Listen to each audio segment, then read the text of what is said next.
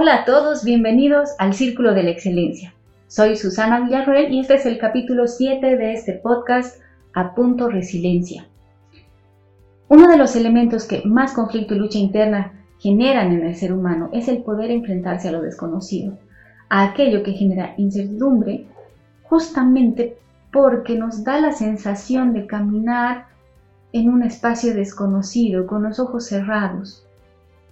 Cuando sabemos que vamos a enfrentar una situación retadora o algo nuevo, nos preparamos ya sea estudiando, buscando mayor información, ensayando, buscando gente que desde su experiencia nos pueda hablar de cómo han vivido una situación así. La pregunta es, ¿qué pasa cuando ninguna de estas fuentes está disponible, como en este momento, por ejemplo, en el que todos estamos atravesando una situación similar por primera vez y nadie puede darnos una dirección clara y correcta sobre qué hacer, o cuando tenemos la certeza más que nunca de que hacia adelante hay un reto aún sin definir. Ahí es cuando más que nunca la resiliencia viene a levantarnos y a darnos una mano. Pero entendamos un poco primero qué es la resiliencia. Técnicamente y en una definición amigable, es la capacidad de lograr resultados de desarrollo positivo y evitar resultados desadaptativos cuando experimentamos adversidad, reto o contratiempo. En otras palabras, es poder adaptarte y responder de manera positiva a la dificultad o a la adversidad. Esto no significa que una persona con resiliencia no vaya a vivir momentos de ansiedad, de miedo, de estrés, de depresión. Significa que una persona resiliente ha desarrollado recursos para poder adaptarse y transitar estas situaciones. Hago énfasis en el con porque es algo que puede ser entrenado y desarrollado por cualquier persona. Es más, todos tenemos esta habilidad en mayor o menor medida. Mientras más la trabajemos y principalmente con mayor intencionalidad, más fuerte será. Y eso es justamente lo que vamos a hacer hoy. Para trabajar resiliencia hay miles de aspectos que podemos tomar en cuenta. Hoy nos vamos a concentrar en dos sencillos, sin embargo, poderosos elementos para poder desarrollar nuestra resiliencia. El primer elemento es generar confianza en uno mismo. Ya, sé que siempre decimos esto, por favor no apagues el este podcast, te voy a dar algo que te va a servir. Vamos a hablar de generar una confianza sana, adaptativa y armoniosa. Y es que normalmente cuando pensamos en confianza en uno mismo, pensamos en el estar seguro de nuestras capacidades, de saber que soy capaz de todo, que puedo enfrentar, que puedo lograr, que soy yo contra el mundo y voy a salir vencedor. Ok, está bien, está muy bien de hecho. Sin embargo, el riesgo de verlo solo de esta manera es cegarnos y cerrarnos a la posibilidad del continuo desarrollo y crecimiento, cegarnos a la posibilidad de realmente tener una mejor versión de uno mismo que tanto pregonamos y buscamos. Confianza sana, adaptativa y armoniosa es poder valorar tus capacidades, sin embargo también entender y aceptar tus limitaciones. ¿Para qué? Para que las puedas trabajar y las puedas superar. Y en otros casos, saber que ahí están. Y a pesar de ellas, puedes atravesar y superar la situación. Esto te da una mirada más equilibrada de ti mismo y armoniosa porque nos permite trabajar bien con otras personas, nos permite relacionarnos adecuadamente con nuestro entorno. Entonces, para desarrollar este tipo de confianza, voy a regalarte dos herramientas bien sencillas. La primera, Premiate a ti mismo. Nunca olvides festejar tus logros, no importa cuán grandes o pequeños sean. Felicítate, alégrate, si lo consideras, date un regalito, un gustito, acompaña con palabras positivas. Muy bien, sabía que podía lograrlo. Este es el premio al resultado. Ahora, y más importante, premia tu proceso, este segundo paso es importantísimo y es tanto o más gratificante y útil a futuro, pues genera crecimiento y aprendizaje. Entonces, pregúntate, ¿cómo me siento? y ve un poquito más allá del feliz. Porque puedes sentirte feliz, emocionado, cansado, satisfecho. Hay tantas emociones y sentimientos que pueden estar rodeando una, una situación de logro. ¿Qué o cómo hice para lograrlo? ¿Qué he aprendido? ¿Hay algo que me gustaría que podría cambiar en el futuro? ¿Y de qué manera es esto importante para mí?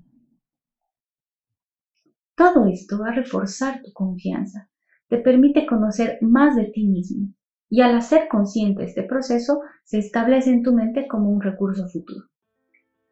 Segunda herramienta, no te compares. Y esta es casi una orden, ya sea en el logro o en el fracaso, no lo hagas, por favor, no lo hagas. La, la comparación genera por defecto competencia y la sensación de nunca ser suficiente, nunca estar a la altura, porque siempre hay una montaña más alta. Entonces, no se trata de ser mucho lo más pronto posible, ni de ser siempre el mejor. Esto es mucha presión, es vivir en el imposible y es el camino más fácil para relacionar tu ser con el logro. Para esto, muy sencillo, cuando te des cuenta que estás empezando a compararte con otra persona, tira hacia abajo, Mira tus pies. Compara tus pies con el del otro. ¿Son los mismos? No. Cada pie en su propio camino. Enfócate en eso. Ahora, el segundo elemento a trabajar para poder desarrollar y entrenar tu resiliencia, mantener una mentalidad de crecimiento. A ver, la mentalidad de crecimiento implica entender que incluso tus habilidades más básicas tienen la capacidad de desarrollarse siempre y cuando busques de manera intencional y consciente que esto suceda. Intencional y consciente. Y esto es importante para la resiliencia porque ve la dificultad o el fracaso como ese trampolín que te va a ayudar a levantarte y llegar al crecimiento y al desarrollo. Lo ve como una oportunidad de logro. Entonces, no se trata solo de saber que puedo desarrollar mis capacidades, sino principalmente de generar hábitos mentales y acciones claras para que esto suceda.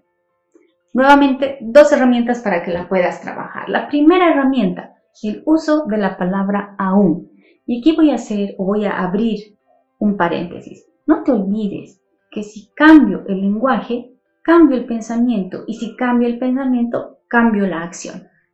Entonces, cuando te encuentres en una situación que te lleva a, afirmar, no puedo, no se me ocurre cómo, aumenta la palabra aún al final de esta frase. Por ejemplo, no se me ocurre cómo resolver este conflicto. Aún.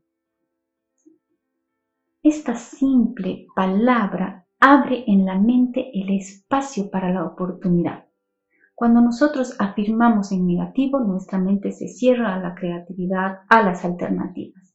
Cuando le ponemos aún, abrimos la puerta a buscar caminos y opciones.